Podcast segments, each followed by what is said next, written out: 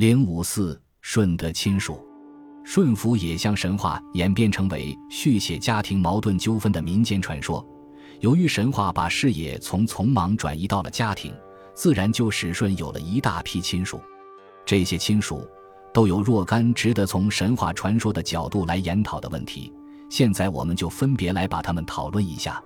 首先是舜的弟弟象，关于他，前面已经说的很多。现在单讨论他封之有弊的问题，这本来是孟轲的学生万章向他老师提出的疑问。万章问：“相日以杀舜为事，立为天子，则放之何也？”意思是说，像像这样一个蓄意杀舜的坏家伙，舜做天子以后，为什么不干脆把他杀掉，却流放他到有弊就算了？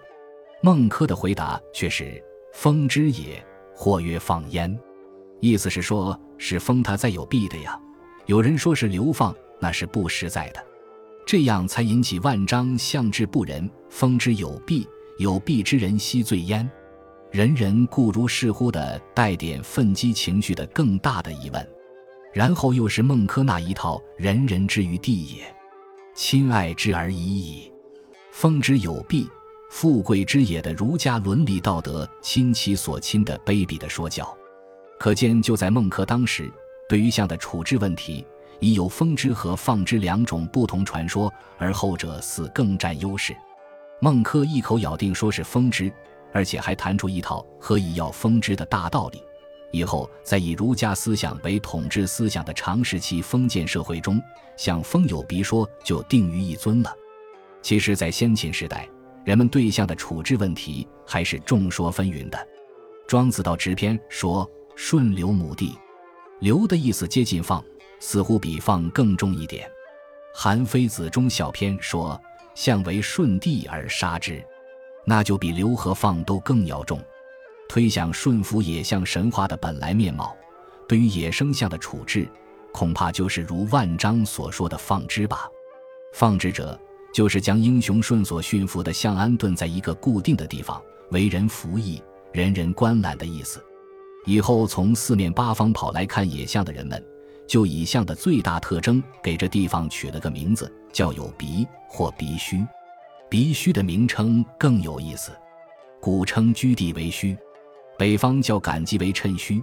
野生象安顿之地，由于观览人多，渐渐热闹起来，形成集市，故曰鼻虚。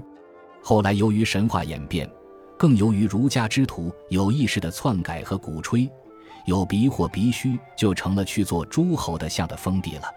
其次是何相同谋杀舜表现的最积极的舜的父亲瞽叟，焚凛的是他，下土石井的是他，后来肃顺饮酒，醉将杀之的又是他。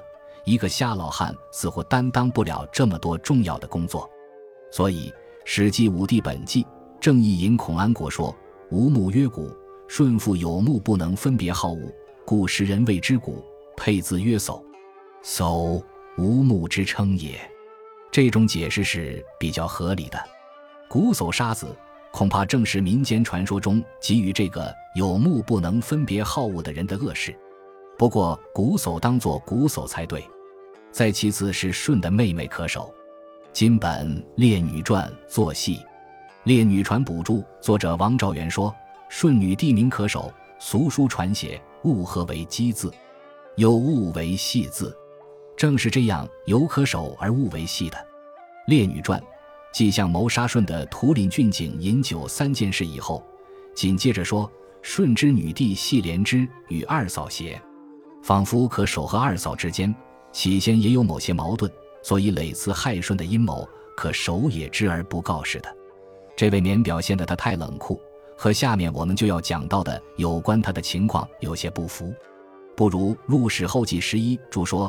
世传古叟与象美玉沙顺，其美可守美味之解，这样更恰当些。可守为什么名叫可守呢？诗本说可守作画，守守古通用无别，可守即可守。《汉书·人表》正作可守。说文三说可言志也，从坡果生。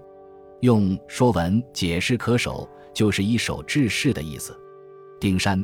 中国古代宗教与神话考说，当工具尚未发明以前，人类一切生产都靠两手直接劳动，在刀笔尚未发明以前，当然是徒凭两只手。在西班牙阿尔塔美拉洞所发现的旧石器时代的壁画之中，曾发现两只红色的手像，可以证明那时绘画的艺术可能是徒手涂抹成功的。中国古代史上古尔有可手其人，他的时代应在尧舜之前数千年，即考古学上所谓的旧石器时代。仓颉造字也称呼其后了。那么，可手作画一语，反映中国的图画在草昧时代没有工具，是使用两只手创造出来的。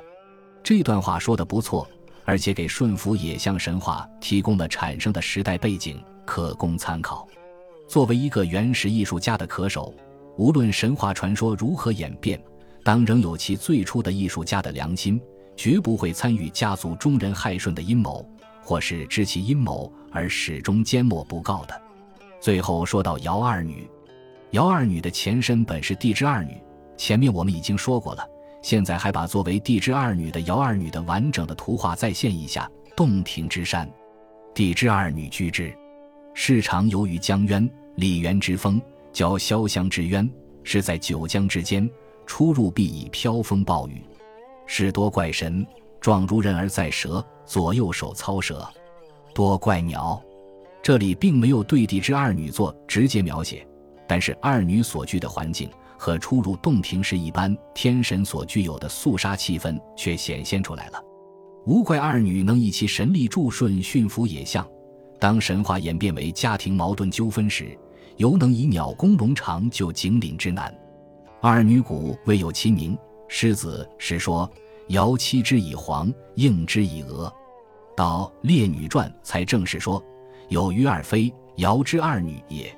嫦娥皇赐女婴，从此娥皇、女婴就成为他俩的定名了。有关二女神话，除《山海经·列女传》所记的而外，《博物志十补》所记尧之二女，舜之二妃曰湘夫人。地崩二妃啼，以泪挥烛，竹尽般那段神话也最使人艳称。以后《书异记》《读异志》《寻芳谱》等书也都有大同小异的记叙，形成诗文典故。而屈原《九歌》中《湘郡》和《湘夫人》两篇，说者为写的就是娥皇和女婴。可见二女神话流传之早。本集播放完毕，感谢您的收听，喜欢请订阅加关注，主页有更多精彩内容。